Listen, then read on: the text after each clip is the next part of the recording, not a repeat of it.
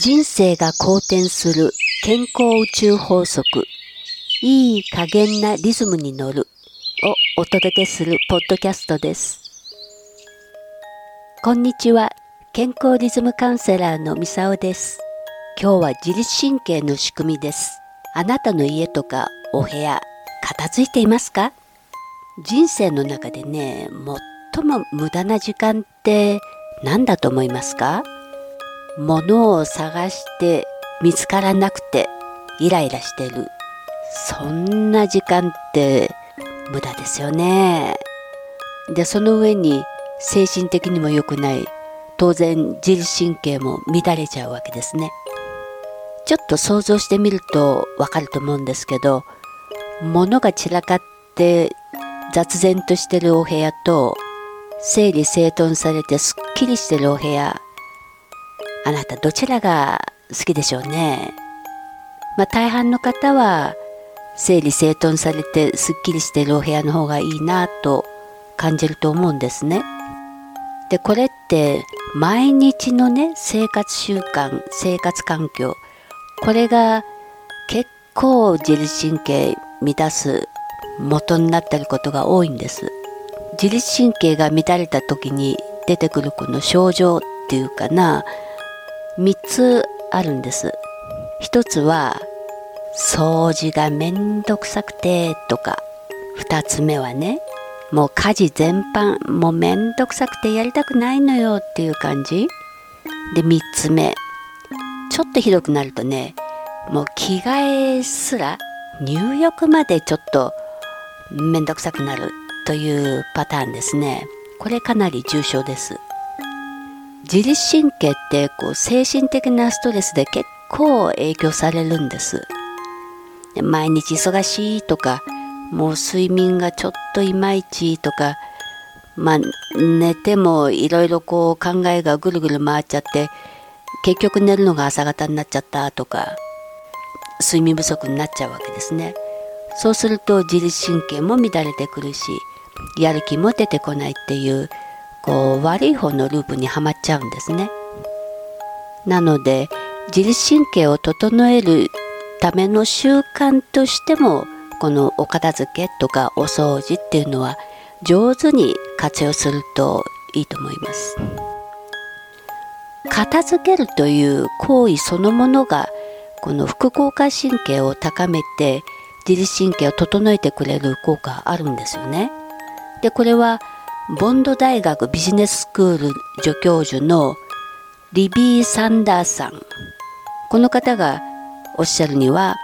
散らかった環境はストレスとか不安とかこうネガティブな環境をもたらすんですよっていうことを言ってるんですね。でさらにプリンストン大学の研究者の方によると脳はやっぱり整った状態を好むんですね。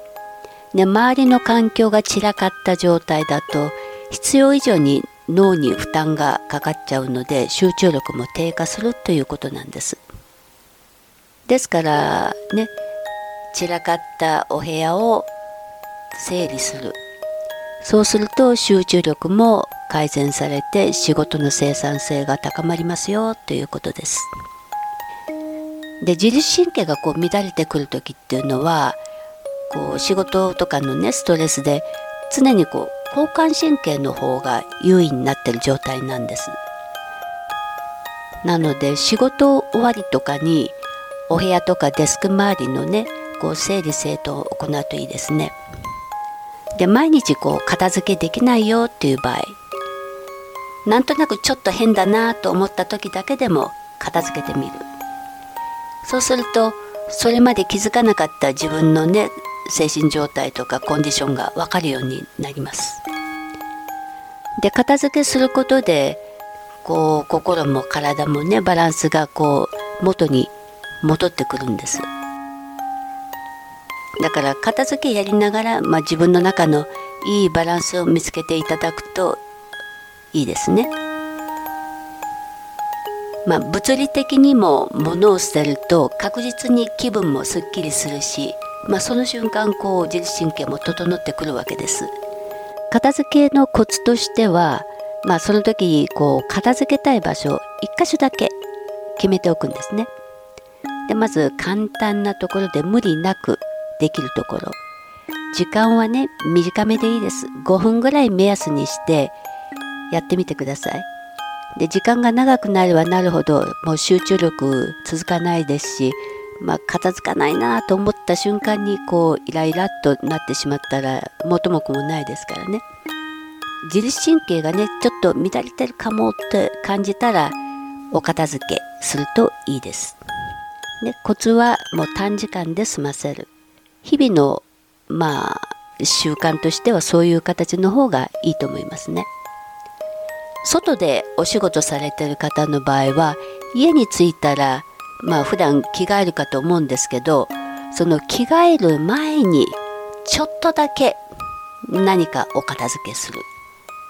家でねリモートワークをされてる方の場合は、まあ、仕事の終わりの時とか、まあ、区切りがついた時まずちょっとだけ片付けしてみるというのがおすすめですね。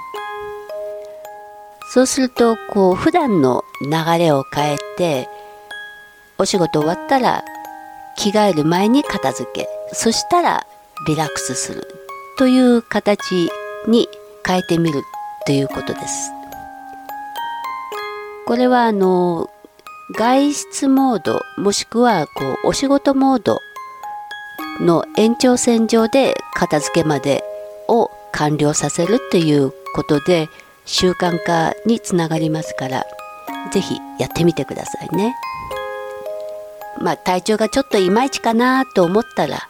まず小さなお片付けから始めるということを意識してみてください。もちろん